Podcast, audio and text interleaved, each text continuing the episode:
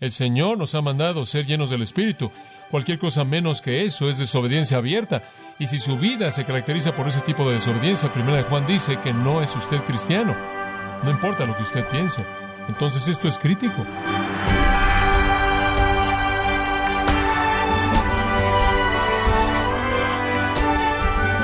Sea usted bienvenido a su programa Gracias a vosotros con el pastor John MacArthur.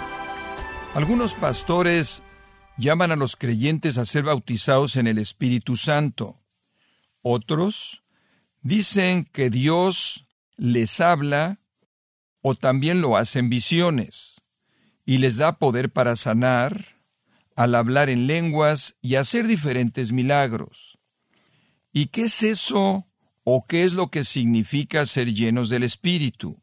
El día de hoy John MacArthur le ayuda a entender lo que el Espíritu Santo hace y lo que no hace. En este estudio titulado Viviendo en el Espíritu, no se lo pierda, aquí en gracia a vosotros. Veamos juntos Efesios 5, 18 al 21. Siga su Biblia conforme leo. No embraguéis con vino en lo cual hay disolución, antes bien se llenos del Espíritu hablando entre vosotros con salmos, con himnos y cánticos espirituales, cantando y alabando al Señor en vuestros corazones, dando siempre gracias por todo al Dios y Padre, en el nombre de nuestro Señor Jesucristo. Someteos unos a otros en el temor de Dios. Oremos juntos. Padre, gracias por esta gran palabra y Señor, me siento algo inepto, inclusive en tratar con un concepto tan grandioso como la llenura del Espíritu, sin embargo, sé, Señor, cuán práctico y esencial es, que de hecho es un mandato y entonces da tu sabiduría, conforme hablo y sabiduría a aquellos que oyen, para que podamos ser obedientes y comprender la plenitud de esto que nos dices en el nombre de Cristo. Amén. Ahora recordarás, he estado con nosotros discutiendo el libro de Efesios versículo a versículo por mucho tiempo ahora, pero hemos descubierto que debemos andar de una manera digna, debemos vivir cierto estilo de vida que Dios ha definido para nosotros los parámetros de nuestra vida de manera muy, muy clara. Y hemos cubierto 4, 5 y 6, o el 4 y 5 de Efesios, y vamos a entrar al capítulo 6 en el futuro y descubrimos que en todos estos capítulos realmente se describe cómo es que el cristiano debe vivir. Y la clave para cómo el cristiano vive está aquí en el capítulo 5, versículo 18 se da cuenta de que si el 5.18 no estuviera en el libro de Efesios, el libro de Efesios no podría jamás ser cumplido. Si este versículo fuera quitado de este libro, todo será legalista. Si este libro fuera quitado, usted tendría el gran motor, el gran vehículo descrito en los capítulos 1 al 3, todavía tendría su mapa de camino en los capítulos 4, 5 y 6, pero no tendría ningún combustible para que usted llegara a algún lugar. Usted estaría operando de manera completa en la carne, independiente de esa afirmación hermosa en el capítulo 5, versículo 18. Sé llenos del Espíritu. Ese es el corazón de todo el asunto. Esa es la energía del andar digno. Esa es la clave de vivir la vida cristiana. Esa es la médula de todo.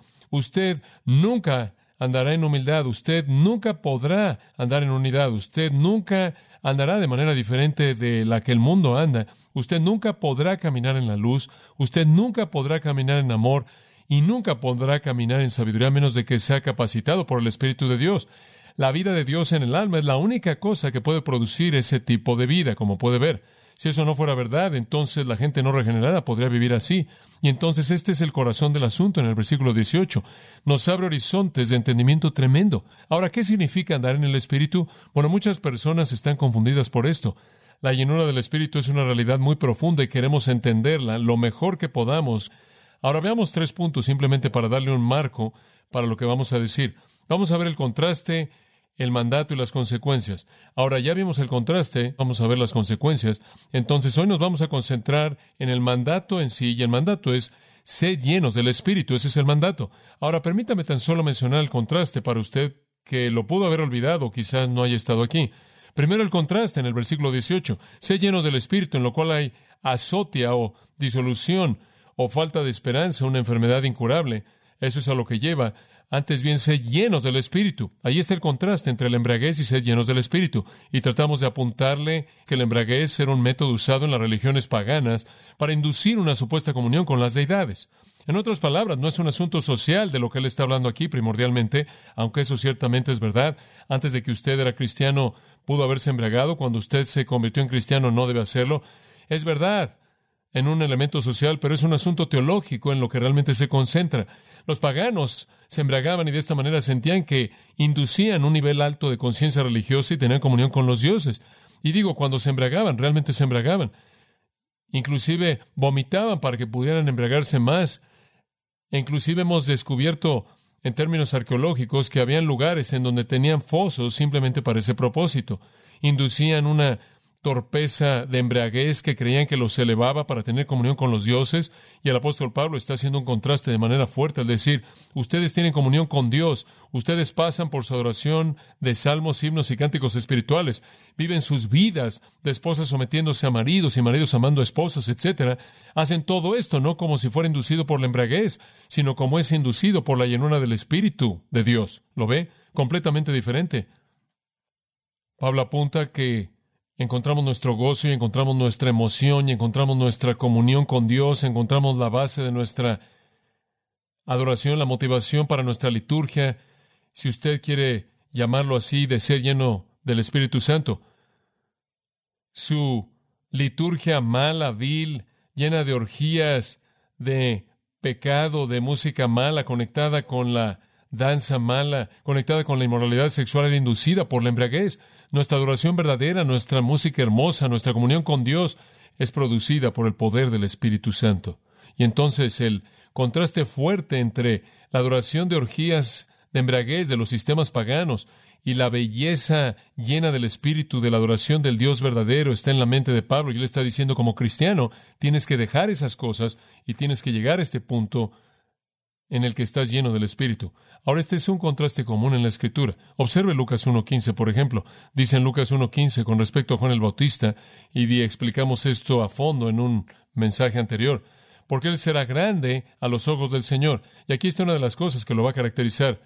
Y no beberá ni vino ni bebida fuerte, sino que será lleno del Espíritu Santo desde el vientre de su madre.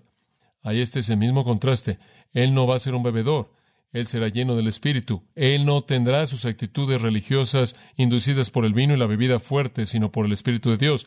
Él no será influenciado en el interior al beber, sino por el Espíritu de Dios. Él no será motivado por lo que el alcohol hace a su cerebro, sino por lo que el Espíritu de Dios hace a su mente. En otras palabras, Él será guiado por el Espíritu de Dios en contraste a aquello que guía a tantas personas en la embriaguez. Observe Hechos capítulo 2 y encontramos el mismo contraste de nuevo en el día de Pentecostés, recordará, dice en el capítulo 2, versículo 4, que todos fueron llenos del Espíritu Santo. Todos estaban llenos del Espíritu Santo y comenzaron a hablar en otros idiomas, conforme el Espíritu les daba que hablaran.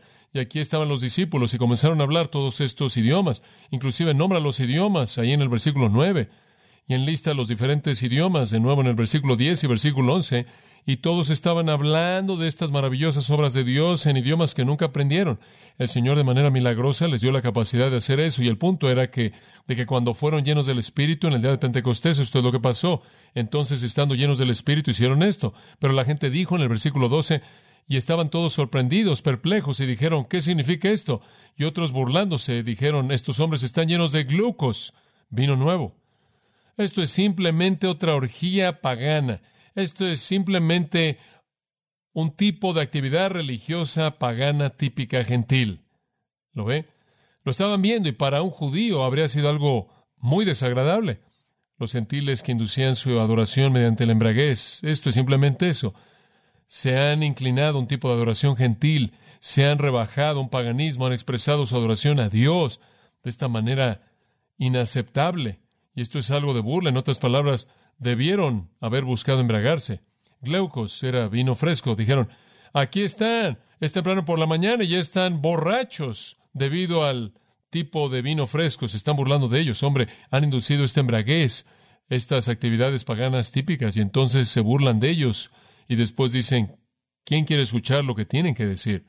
Pedro se pone de pie y dice en el versículo 15, estos no están borrachos como suponen. Esto no es embriaguez. Esto es la llenura del Espíritu. Pero el mundo en su torpeza algunas veces no conoce la diferencia entre la expresión de una adoración pagana y aquella que es real. Entonces la comparación es usada varias veces. Ahora regresemos a Efesios 5, 18 y encontremos la misma comparación de nuevo. No se con vino en lo cual hay disolución, antes bien sed llenos del Espíritu.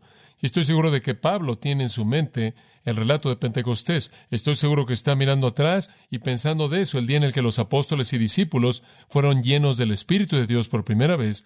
Hicieron cosas que se veían a los ojos de otros como si estuvieran borrachos y ejerciendo un estilo de adoración pagano. Y entonces ahí está el contraste. Ahora veamos el mandato. Véalo en el versículo 18. No se embraguéis con vino, en lo cual hay disolución, antes bien sed llenos del Espíritu. Ahora, lo que él está diciendo es que esto es algo que demando de ustedes, este es un mandato. En el idioma griego hay un modo indicativo, lo cual es una afirmación de un hecho, hay un modo imperativo, lo cual es un mandato, este es un imperativo. Estén siendo mantenidos llenos del Espíritu. Este es un mandato para el creyente. Esta no es una opción, esta no es una sugerencia. Dios rara vez, si alguna vez lo ha hecho, ha hecho una sugerencia. Él presenta mandatos y él afirma hechos. Él no trata en sugerencias. De hecho, hay muy pocas cosas opcionales con Dios. Esta no es una, este es un mandato. Y como usted sabe, me preocupa profundamente que muchos que se dicen cristianos nunca saben lo que es el lleno del Espíritu. ¿Sabe usted que hay algunos cristianos que realmente nunca están comprometidos con este principio? Y todos nosotros, en algunas ocasiones en nuestras vidas, no lo cumplimos. No obstante, no es menos un mandato. Y realmente me preocupa esto, porque en la actualidad, como usted sabe, hay mucho material que está produciéndose y hay mucha literatura y hay mucha discusión acerca del hecho de que usted puede ser un cristiano y nunca ni siquiera molestarse con ninguna de estas cosas. Hay una especie, en cierta manera, de categoría nueva en la mitad. Por aquí usted tiene al hombre natural, no salvo, no regenerado, camino al infierno. Por aquí tenemos al cristiano espiritual que ama la palabra, ama al Señor, obedece al Señor, camina en la verdad, camina en los mandamientos, camina en la luz. Y a la mitad usted tiene esta nueva caja en la que usted puede meter a la gente. Son los salvos e indiferentes, ¿sabía usted?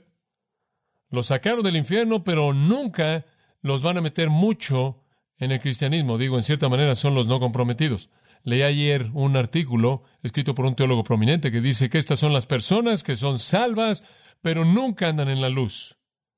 Yo no entiendo eso.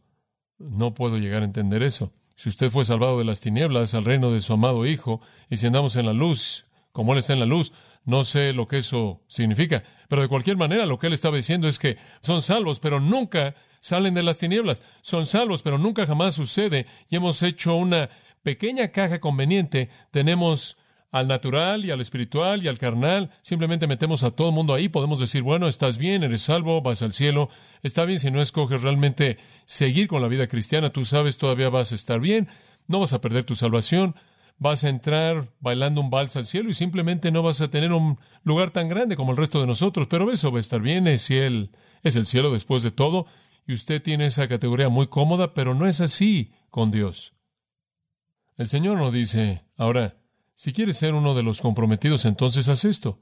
Si simplemente quieres estar en la caja carnal, es una opción. Él no trata así. Este es un estándar que Dios estableció. Y no creo que el Señor de Cristo es opcional. Creo que es esencial para la fe salvadora. Y no quiero apilar a la gente en la pequeña caja cómoda que dice, puede ser cristiano y no hacer nada. Escuche, el Señor nos ha mandado ser llenos del Espíritu. Cualquier cosa menos que eso es desobediencia abierta. Y si su vida se caracteriza por ese tipo de desobediencia, primera Juan dice que no es usted cristiano. No importa lo que usted piense. Entonces esto es crítico. Los cristianos verdaderos cuya fe es real no van a estar contentos con negar el señorío de Cristo. Los cristianos verdaderos cuya fe es real no van a estar contentos con negar la llenura del Espíritu de Dios. No van a estar contentos con vivir de manera cómoda en una caja carnal en donde en cierta manera pueden decir, bueno, soy uno de esos que no entra al paso dos. No. Creo que este es un mandato y creo que es un mandato porque Dios dice y obliga a todo creyente y lo único que se puede hacer con un mandato de Dios es obedecerlo. Ahora hablemos específicamente acerca del significado de llenos. ¿Qué significa? Muy bien. ¿Qué significa? Le voy a dar varios pensamientos aquí y creo que le va a parecer que esto es fascinante. Quiero que entienda lo elemental. Muy bien. Entonces comencemos a nivel elemental. Muy bien. Primer punto. Todo cristiano posee al Espíritu Santo en toda su plenitud. Muy bien. Todo cristiano posee al Espíritu Santo. Oí un cristiano decir, oh, tú sabes, he sido un cristiano por mucho tiempo y acabo de descubrir que no tengo al Espíritu Santo. Y desde que le pedí a Dios, Él me dio al Espíritu Santo y todo ha cambiado. Sí, bueno, usted ha sido cristiano por mucho tiempo, pero no tenía el Espíritu Santo. Bueno, lo que ellos descubrieron en su vida fue lo que la obediencia hará por usted, no conseguir al Espíritu Santo. El punto es este. Todo cristiano, desde el momento en el que cree, posee al Espíritu Santo. No existe un cristiano sin el Espíritu Santo. Como puede ver, es la vida de Dios en usted, que es la realidad redentora. Cuando usted se convierte en hijo de Dios, Dios establece su residencia por su espíritu dentro de usted. No existe algo como un cristiano sin el espíritu de Dios. Permítame mostrarle eso. Observe Romanos 8:9. Romanos 8:9. Queremos tratar de abordarlo quizás de un ángulo un poco diferente, pero Romanos 8:9 es una escritura fascinante. Por cierto, la mayoría de las veces en la que la palabra carnal es usada en la Biblia se usa para hablar de personas no salvas, no cristianos. Y aquí hay una buena ilustración. La mente carnal, él dice en el versículo 7, está en enemistad contra Dios y no se sujeta a la ley de Dios ni tampoco puede, de tal manera que los que están en la carne o carnalidad no pueden agradar a Dios. Aquí carnal significa no salvo. Aquí él está diciendo, si eres carnal, no eres salvo. La gente dice, bueno, soy simplemente un cristiano carnal. La realidad podría ser que usted podría ser un cristiano carnal a la 1 Corintios 3, o podría ser carnal, punto, a la Romanos 8, y ni siquiera ser salvo. Entonces, si usted está cómodo con su carnalidad, más vale que se examine a sí mismo para ver si realmente es salvo, porque es simplemente igual de posible que usted es carnal, Romanos 8, en lugar de que sea carnal, 1 Corintios 3. Puede haber cristianos que actúan carnalmente, pero la carnalidad es primordialmente característica de la gente incrédula. Están en enemistad contra Dios, no se sujetan a la ley de Dios, no pueden sujetarse a la ley de Dios, no pueden agradar a Dios. Mas vosotros no estáis en la carne, sino en el Espíritu. Si usted es un cristiano, usted está en el Espíritu. Si es un cristiano, no está en la carne. Ahora observe el fin. Después él dice, si es que el Espíritu de Dios mora en ustedes. En otras palabras, cuando eres un cristiano, estás en el Espíritu porque el Espíritu de Dios mora en ti. Y después al final del versículo, ahora, si alguno no tiene el Espíritu de Cristo, no es de él. ¿Lo ve? Si usted no tiene el Espíritu Santo, no es que usted es carnal, no es que todavía no lo ha recibido aún. Usted no es salvo. Si alguien no tiene el Espíritu de Cristo, no le pertenece a Cristo. Y lo inverso, si alguien le pertenece a Cristo, él tiene el Espíritu de Cristo, ¿lo ve? Es una afirmación simple, al final del versículo 9. Ahora, si alguno no tiene el Espíritu de Cristo, no es de él. Mas si Cristo está en vosotros, versículo 10, ¿lo ve? En otras palabras, si eres un cristiano con Cristo en ti, posees el Espíritu Santo. Solo quiero que entienda usted eso desde el principio. Algunos de ustedes son cristianos nuevos y quizás no entienden eso. Usted como cristiano posee el Espíritu y Él está ahí en su plenitud. Él está ahí de manera total. No hay dosis, usted no lo recibe en pedazos. Usted no tiene que decir, oh Dios, he oído a gente decir, dame más de tu Espíritu. No hay nada más que recibir. Él no viene en unidades. Él está ahí de manera total. Todo creyente posee al Espíritu. Ahora observe 1 Corintios 12, 13, otro versículo importante que trata con la misma realidad. 1 Corintios capítulo 12, versículo 13. Ahora aquí de nuevo tenemos el mismo énfasis y es bastante interesante para mí saber que los cristianos eran cristianos carnales. Su carnalidad era la carnalidad del cristiano. Eran cristianos viviendo como si no fueran cristianos en muchos casos y estoy seguro que algunos de ellos no eran cristianos en absoluto, simplemente estaban fingiendo. Pero Él les dice a ellos, aunque eran personas pecaminosas, aunque eran cristianos pecaminosos, Él les dice, porque por un solo espíritu fuimos todos bautizados en un cuerpo. Seamos judíos o griegos, seamos esclavos o libres, y a todos se nos ha dado a beber de un espíritu. La palabra en es mejor dejada afuera. A todos se nos dio a beber de un espíritu. Todos los creyentes han recibido el Espíritu. Todos los creyentes han sido bautizados en el cuerpo de Cristo. Llamados, permítanme apresurarme a decirles que el bautizo del Espíritu no es una experiencia. El bautizo del Espíritu es algo que no es una experiencia. Usted no lo siente, usted no sabe qué sucede, usted no lo puede experimentar. Nada le sucede a usted físicamente hablando cuando eso ocurre, porque aquí nos dice que por un espíritu fuimos bautizados en el cuerpo de Cristo. El bautizo del Espíritu de Dios es el acto mediante el cual el Espíritu Santo lo coloca usted dentro del cuerpo de Cristo cuando usted cree. Es una realidad teológica, no es una experiencia. Es un acto. Mediante el cual Cristo, el que bautiza, mediante la agencia del Espíritu, lo coloca en el cuerpo. Entonces, cuando usted es salvo, usted fue colocado en el cuerpo de Cristo. Y después, al final del versículo, dice, y bebe del Espíritu. Esto es, usted recibe el Espíritu Santo. Todo creyente, dice aquí, fue bautizado y a todos se nos debe beber de un espíritu.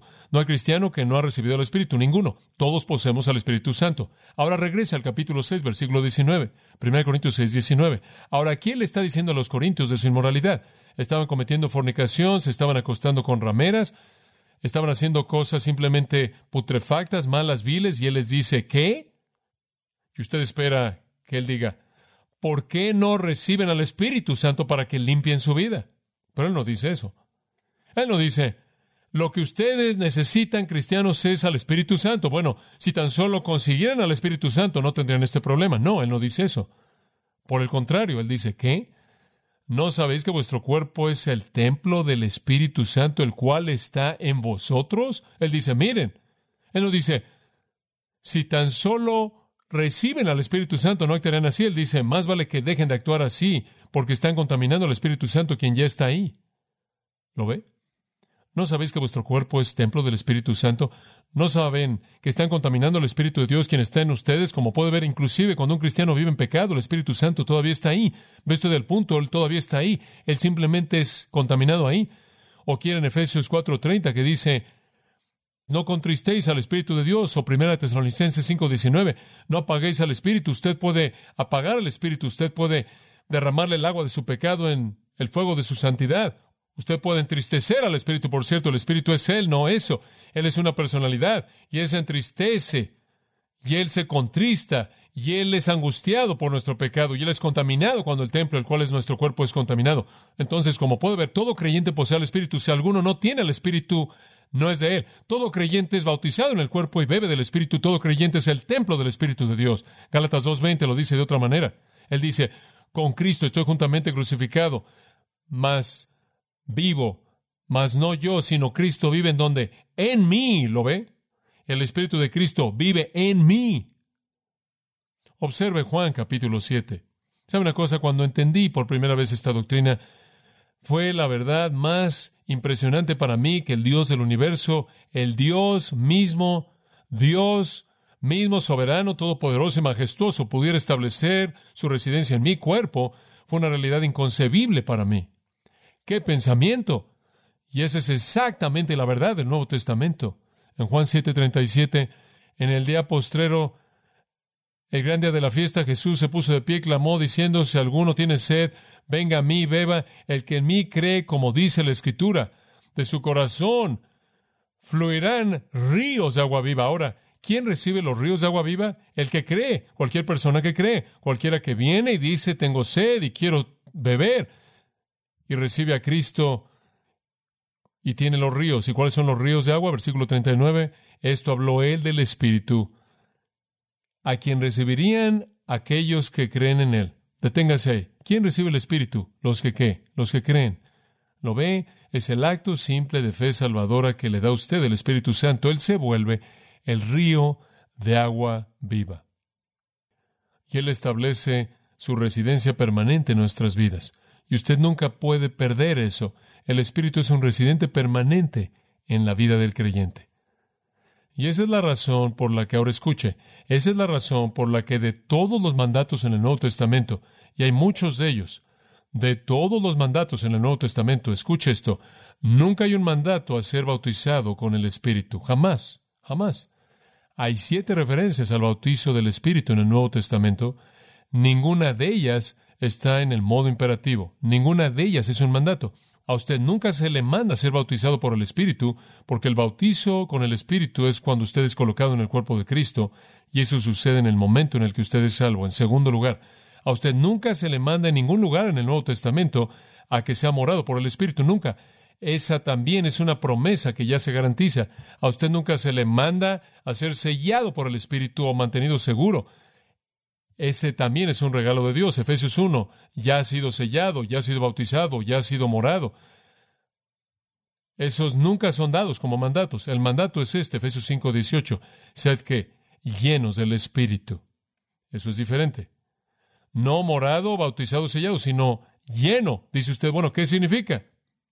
Bueno, en primer lugar, es exactamente lo opuesto del tipo pagano de actividad y el éxtasis pagano, pero el verbo significa esto. Permítame darle cómo se expresa el verbo en su sentido literal. Significa ser, es un pasivo. Sean mantenidos llenos del Espíritu. Y la idea de ser mantenidos es una constante. Estén siendo mantenidos. Usted no dice, oh, soy lleno del Espíritu, ya se acabó por el resto de mi vida.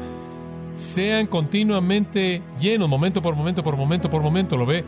Sean mantenidos continuamente llenos. Es pasivo, esto es algo lo llena usted. Usted no se llena a sí mismo, usted recibe la acción y es el Espíritu de Dios, el Espíritu de Dios quien lo llena usted. Tiempo presente.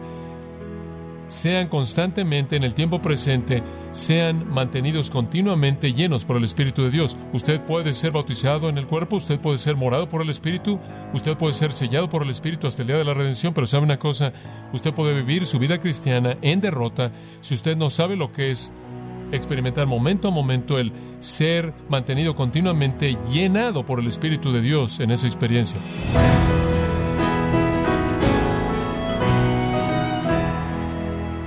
Con el mensaje de hoy, John MacArthur nos ha enseñado acerca de la obra del Espíritu Santo en la vida. Este es un estudio titulado Viviendo en el Espíritu, aquí en Gracia a vosotros. Y quiero recordarle, estimado oyente, que tenemos a su disposición la Biblia de Estudio MacArthur, esta Biblia comentada en la versión Reina Valera 1960, nos ayuda a entender pasajes difíciles con una teología general que incluye las notas de estudio y las notas personales del pastor John MacArthur. Puede adquirirla en nuestra página en gracia.org o en su librería cristiana más cercana. Y también le comento que puede descargar todos los sermones de esta serie Viviendo en el Espíritu, así como todos aquellos que he escuchado en días, semanas o meses anteriores, animándole también a leer artículos relevantes en nuestra sección de blogs en gracia.org. Si tiene alguna pregunta o desea conocer más de nuestro ministerio, como son todos los libros del pastor John MacArthur en español, o los sermones en CD, que también usted puede adquirir, escríbanos y por favor mencione la estación de radio por medio de la cual usted nos escucha en gracia a vosotros. Es importante conocer no solo el país y ciudad de donde usted nos escucha, sino también la radio. Para quienes contactan nuestro ministerio por primera vez, pueden solicitar una copia del mensaje de promoción sin costo alguno, un mensaje por oyente únicamente. Si usted vive en los Estados Unidos o Puerto Rico, escríbanos a Gracia Vosotros, P.O. Box 4000, Panorama City, California 91412. O puede escribirnos a través del siguiente correo electrónico radio arroba gracia.org. Bueno, en nombre del pastor John MacArthur, de nuestro redactor Rubén Rocha y del personal de este organismo, le damos las gracias por su tiempo y sintonía, invitándole a que nos acompañe en la próxima edición y juntos continuar desatando la verdad de Dios un versículo a la vez, aquí en Gracia a Vosotros.